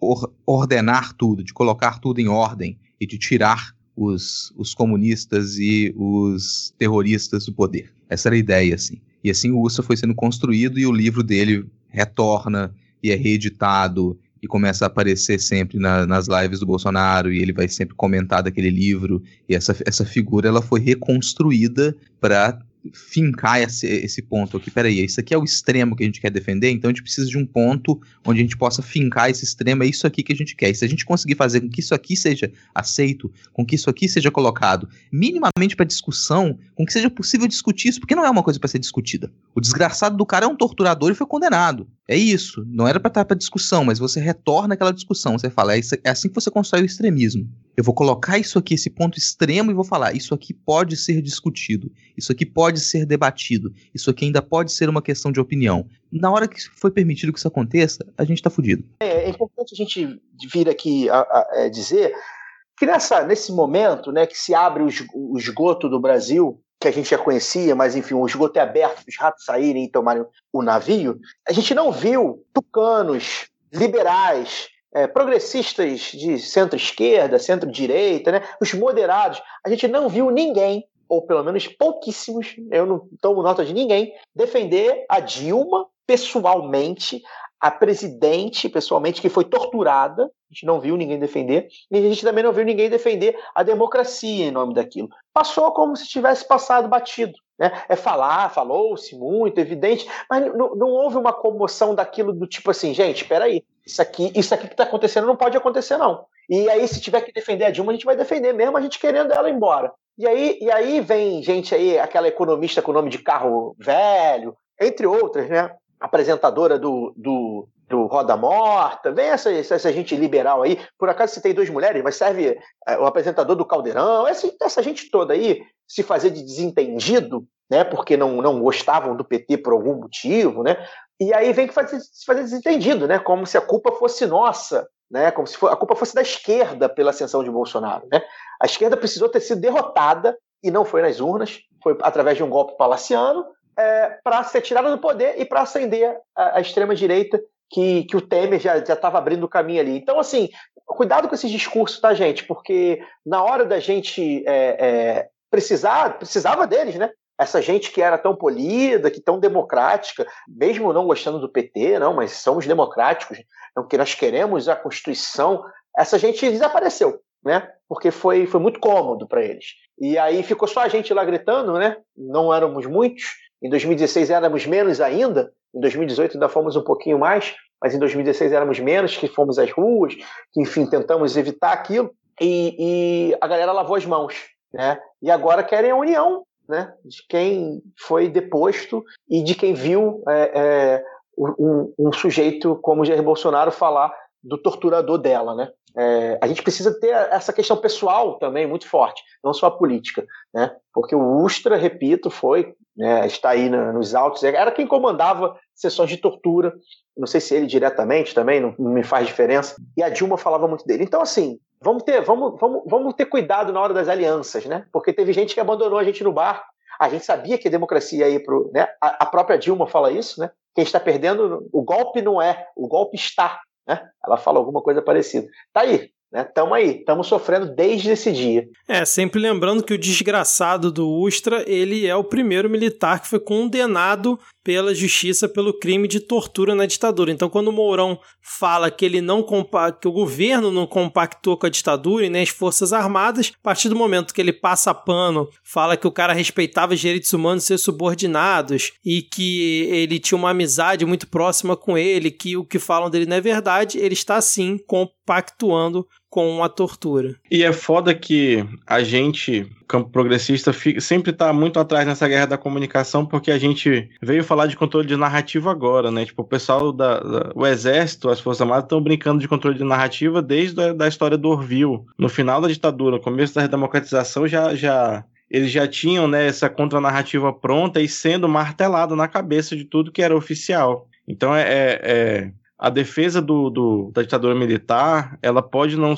Acho que o, talvez a, a, a, pessoa do exército ela nem, nem tenha algum, tipo, algum, sei lá, um oficial mais baixo, nem tenha plena consciência do quanto isso foi inculcado na cabeça dele. Mas essa galera que já chega ao generalato, lembrando que para ser general no Brasil você precisa ser uma pessoa política e não necessariamente militarmente competente, já, que envolve uma eleição. Ninguém chega a general sendo burro. E essa galera tem é, essa narrativa muito clara, tem esses objetivos muito claros de defender esse legado e de pregar as agendas que, que lá estavam. Né? E realmente, a, aí, quando acho que foi o Caio falou da galera de pseudo-progressista, né, centro-esquerda, centro-direita, é porque no fim das contas essa galera tá cagando pra democracia. Né, o, o, o, brasileiro médio está cagando para a democracia e o político brasileiro médio também está cagando para a democracia enquanto um valor fundamental. Ele está ligando para a eleição e para os assessores e para os esquemas dele. De, de, em momento algum esperava que alguém fosse falar em defesa da democracia dentro de um parlamento que, pode, que possa parecer mais estranho possível, né? Ninguém pelo menos desse espectro político, porque essas narrativas todas elas elas, estão sendo marteladas e trabalhadas no subconsciente coletivo do Brasil há pelo menos 30 anos. Assim que terminou a ditadura, começou-se o trabalho de, de repaginação da imagem da ditadura. A nossa própria lei de anistia, a piada que é, é o maior exemplo disso. E na própria ditadura, né? É, eu mesmo tenho um parente que foi que era, era anti anti-golpe e foi sumido. Na verdade, ele sobreviveu, mas assim, sumiram com a patente dele, simplesmente. Ó, você sai daqui. Ou seja, todo mundo que era contra a ditadura na, na, é, havia militares de esquerda, havia militares contra a ditadura, só que foram todos, alguns foram mortos, outros né, em circunstâncias é, estranhas, outros foram expulsos mesmo, né, muitos foram expulsos. E aí vira o quê? Vira o exército, desde então, um, um, uma instituição completamente reacionária, onde não tem discussão, onde não há liberdade nenhuma. Né? E você fala, falou muito bem, né? O general no Brasil, ele só chega general por questão política, porque não tem guerra, né? A única guerra é a guerra cultural, né? Então, é o cara, o cara que chegou a general, provavelmente ele venceu várias batalhas culturais, né? Ele botou na cabeça de muita gente muita coisa é, é, para eles. Então, é, é, importante também ter isso em mente. E aí, só para finalizar esse, essa minha fala, sobre essa, essa coisa né, de, de, de 2016, 2018, é importante lembrar, eu sou, eu sou socialista, eu me, me declaro socialista, né, não só de esquerda. Né, e eu votei em Eduardo Paes, do Democratas, antigo PFL, antigo Arena, para evitar a ascensão da extrema-direita. É, eu hoje estou aqui vindo aqui, é, é, muitas vezes no, no, meu programa, no lado B, falar o absurdo que é Wilson Witzel, essa figura completamente genocida, sociopata, corrupta, ser deposta do jeito que está sendo deposta aqui no, no Estado, para defender a democracia. E muita gente lavou as mãos na hora de fazer isso, né? Lavou as mãos. É, é, Muita gente não quis sujar a mão apertando 13, ou muita gente não quis sujar a mão dizendo que não, olha só, sou contra o PT, mas isso que está acontecendo com a Dilma é sacanagem, né? Ninguém quis, né? E a gente que. E a esquerda, os socialistas, que são né, é, radicais, sectários, nós que estamos precisando vir aqui defender as instituições que, inclusive, nós criticamos, né? Essência. E aí, o, o, o, acho que o Rodrigo citou o Alisson Mascaro, é, tem uma explanação brilhante sobre isso no Revolu Show que ele participou. Então, é, é, olha só como são as coisas, né? Pra, a gente, porque a gente sabe que é a nossa sobrevivência que está em risco. É, é, a nossa bunda que está na janela, seja por morrer de fome, seja por morrer de tiro, seja por morrer de vírus, né? Então a gente tenta se equilibrar nessa, nessa briga que a gente tem interna e externa entre instituição e sobrevivência, né? A gente sabe o quanto a democracia burguesa é uma farsa, mas gente, ao mesmo tempo a gente sabe que se votar em alguém que vai minimamente garantir alguma condição de acesso à escola, ao hospital e, sei lá, trabalho, isso já muda a vida de alguém. Né? E quando você muda a vida de alguém, quando você salva uma vida, você salva o mundo, né? É aquela frase do, do Schindler, né? Então, olha só como a gente precisa também é, conviver com isso. Aí, aí o pessoal liberalzinho, ah, não, anulei. E, e vai anular de novo, hein? Tá, vamos fechar aqui então? Vamos, é. vamos. a, gente, a gente fecha até com um certo pensamento positivo. O Caio, ele falou que ele estava muito é, pessimista durante toda a fala, mas aqui nesse, nesse, final acho que a gente tem um pensamento positivo porque ele nos dá perspectiva. A gente já está aqui com o nosso tempo estourado, né? E embora a gente, na verdade, não esteja no estúdio, então a gente poderia ter mais tempo, mas a gente já está com um episódio um pouco longo. Eu tinha separado aqui alguns links para a gente comentar sobre as eleições, mas não, eu já cortei os links aqui por quê? O Midcast preparou para essa, essas eleições uma cobertura extremamente ampla e a gente vai passar por todas as capitais do país. E já que a gente vai fazer essa cobertura de todas as capitais do país, com correspondentes de cada capital, a gente que a gente não vai comentar sobre as estratégias para eleição aqui agora, até porque, como a gente já falou antes, eleição municipal muda o cenário de semana a semana. Então, nas próximas semanas a gente vai passando mais informações sobre como que vai ser essa cobertura. Já tem publicação lá no perfil do Midcast com todos os nossos correspondentes de cada uma das capitais. E aí, uma semana antes da, da eleição, a gente vai ter boletins falando sobre como que está a situação, em como está o cenário em cada uma dessas capitais. É, bom, então vamos fechar por aqui esse episódio. Mais uma vez, vamos ficar com um episódio longo, mas acho que os ouvintes não vão se incomodar com isso. Então, é, esse é o momento que alguns deles já vão embora, começa a cair a queda de retenção, porque vamos para o nosso momento vira casacas, né? Antes aqui das dicas culturais para mandarmos salves, beijos e abraços para os ouvintes, respeitando a distância segura aí de um metro e meio, dois metros, como você preferir. Eu quero começar aqui mandando um salve especial para o jornal Ataque e desejar uma pronta recuperação para ele, que está passando aí por um processo, então força aí, jornal Ataque. O Danilo FM pediu um salve, salve e mandou para o Caio também um salve e para todos os outros panelistas do lado B do Rio. Então sinta-se salvado aí, Caio. E um salve para o Danilo também. Danilo, acho que é um ouvinte antigo nosso. Maravilha. E o arroba dascrampos4200 pediu um abraço para ele, mandou um abraço para mim, não sei se ele achou que eu não estaria aqui hoje, para arroba Laira G. Vieira e para todos do grupo do Telegram Escritório da Fuleiragem, que é um grupo que eu recomendo que vocês também acessem. Além disso, ele também mandou um beijo no coração para Tupá, um beijo, Tupá, se você estiver ouvindo a gente. Pro arroba Lhama na Lama e pro arroba Garoto do Quicão. Quem seriam esses? Sou eu. Mistério. Essa era a parte que vocês faziam jabá da arroba do, do perfil de vocês, cara. Mas seguindo aqui o nosso Momento Vira Casacas, o nosso queridíssimo Gelson Establishment pediu um abraço para o Caio, que, segundo ele, é o seu parceiro desde os tempos da FNA e da FAOT do Orkut. Sim, o pessoal da futebol alternativo era uma, uma grande família, saíram dali grandes, grandes amizades, gente que eu já conheço aí há mais de 10 anos, quase 15 anos. Alguns jornalistas famosos saíram de lá. Então, um abraço para o Gelson, que a gente já se fala já há muito tempo. Massa. Um salve também para Eduardo Oliveira, que disse que pegou o Caio no flagra. Desfalcou lá o último lado B aí só para se preparar para gravar aqui com a gente. Olha aí, te pegaram na, é. no pulo, rapaz. Não, é... especulações, hein? Você contratado pelo Midcast, fazendo um jogo teste.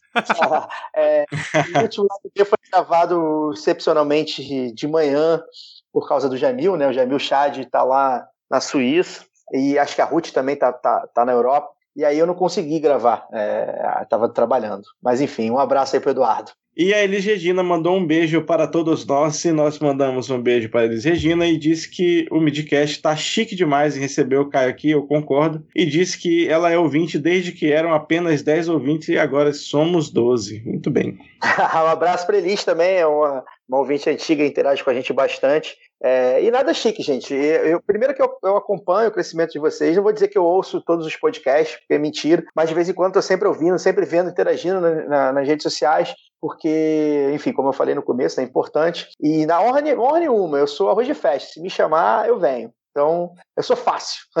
Vem e ainda canta com a gente, né, cara? É, cantar é. Não, cantou, cantou, cantou bem, cara. Cantou bem. A gente tem mais uma Elis, a Elis Goshvems eu acho que eu pronunciei o nome dela errado. Ela pediu um salve e ela mandou um beijo pro Caio, então eu tô beijando o Caio aqui, já que você mandou um beijo. Aqui presente, né? Eu beijo o Caio seu nome. Vai um salve também pro Rafael Thompson. Tô devendo mais uma resposta no Telegram pra sou essa pessoa horrível. As pessoas mandam mensagem, eu demoro um mês pra responder. Caraca, mas é aquela ou já é outra? Não, já é outra. Depois eu, eu respondi. O Rafael é um dinossauro do podcast. Esse, esse é um ouvinte nosso do lado B do Rio, provavelmente desde os primeiros podcasts é, que a gente lançou. Então, um abraço para o Rafael também, que é um cara que pô, acompanha a gente há muito tempo. É um viciado em podcast. Deve ouvir todos os podcasts possíveis. Esse é o verdadeiro sommelier de podcast, né, cara? Ele me mandou algumas recomendações também no Telegram. A, última, a recomendação do episódio passado foi do Rafael, na verdade, né? Então é uma pessoa para vocês, ouvintes, pedirem dicas também, porque é alguém que vai ter aí um bom vocabulário podcastal. E o meu último Quer salve aqui vai. Se você respondesse ele com maior frequência, você conheceria mais podcast para indicar? Olha só, né? Pra você ver como é que a coisa funciona. Mas eu sou péssimo com isso, cara. As pessoas mandam mensagens, ficam um mês esperando resposta, mas um dia chega. Um dia a resposta chega. E meu último salve aqui vai pro nosso querido Denis Almeida. Então ele pediu um salve de todos nós e disse que tá morrido, tá quieto, mas que ainda escuta tanto o Midcast quanto o lado B. Salve, Denis! Um abraço. Salve. Valeu. Agora você, Caio. Para mandar um abraço? tá aqui o, o Ayan Ariel, né? Pediu um, um abraço a uma distância segura, né?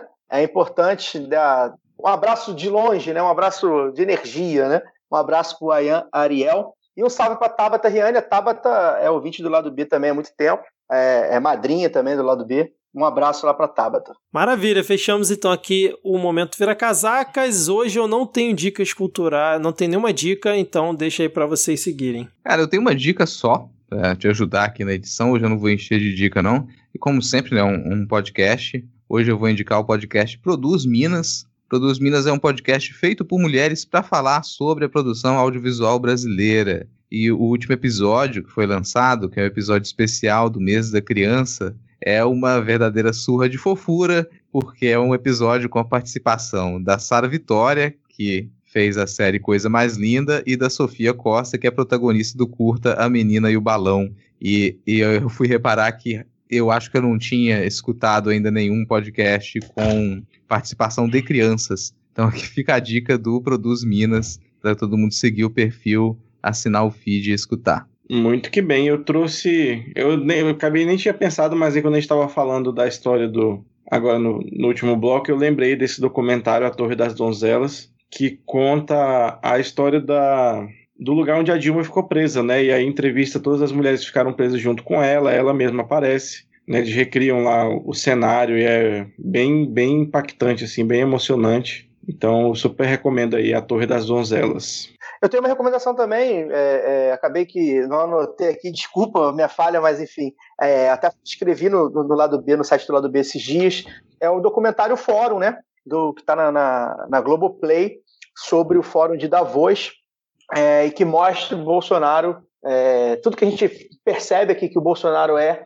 no mundo, o documentário do alemão Marcos Vettel é, mostra né, o Bolsonaro como um párea mundial mesmo. O documentário tem umas cenas legais ali, falando sobre, sobre os 50 anos que faz esse ano que vem o Fórum de Davos, enfim, tem uma coisa ali meio chapa branca, um monte de milionários junto e tal, mas a segunda parte do documentário é, é, realmente imperdível, porque mostra o Bolsonaro, enfim, uma figura que, que colocaram no poder e que não tem o menor, menor jeito de estar ali, né? Bom, é isso. Fechamos aqui o episódio. Se você chegou até o final e curtiu, compartilhe e faça a palavra do Midcast chegar em mais pessoas. Caio, mais uma vez, muito obrigado aí pela participação, em topar cantar e ficar essas mais de duas horas gravando aqui com a gente. E espero que você tenha chamar. curtido e volte sempre. Não, eu que agradeço. Pedir desculpa, né?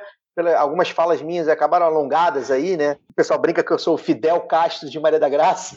Eu às vezes eu vou agora que eu estou fazendo em casa, pior ainda, porque eu vou anotando, pegando fonte, então eu vou me alongando. Acho que o programa acabou até ficando grande, peço desculpa mesmo. Espero que se aproveite alguma coisa legal das minhas falas. E é isso, né? É continuarem aí nessa, nessa pegada de fazer um, uma comunicação a contrapelo, né? Uma coisa diferente do que a gente vê na mídia hegemônica empresarial. Sou sempre, sou sempre um apoiador disso. Podem me chamar para fazer, falar de rolê aleatório, falar de política, falar de esporte. Eu falo de tudo. É, eu sou um generalista, né? um opinólogo profissional. Então, me agradecer. Obrigado. E acessem, né? www.ladobdorio.com.br. Estamos lá também na www.central3.com.br com o nosso podcast. Temos é, YouTube, temos é, site com textos, enfim. Estamos tentando ocupar tudo todos os meios e veículos possíveis. Muito obrigado. Maravilha, maravilha. E aqui é para falar mesmo, cara, sem sem estresse, relaxa. Diego, Rodrigo, valeu e talvez até semana que vem, hein? Já, já não sei se eu volto semana que vem não. Tô gostando desse negócio de tirar folga, cara. Um abraço, hein? Palhaçada isso aí. Falou, galera. Valeu. Um abraço aí, galera. Boa semana pra vocês.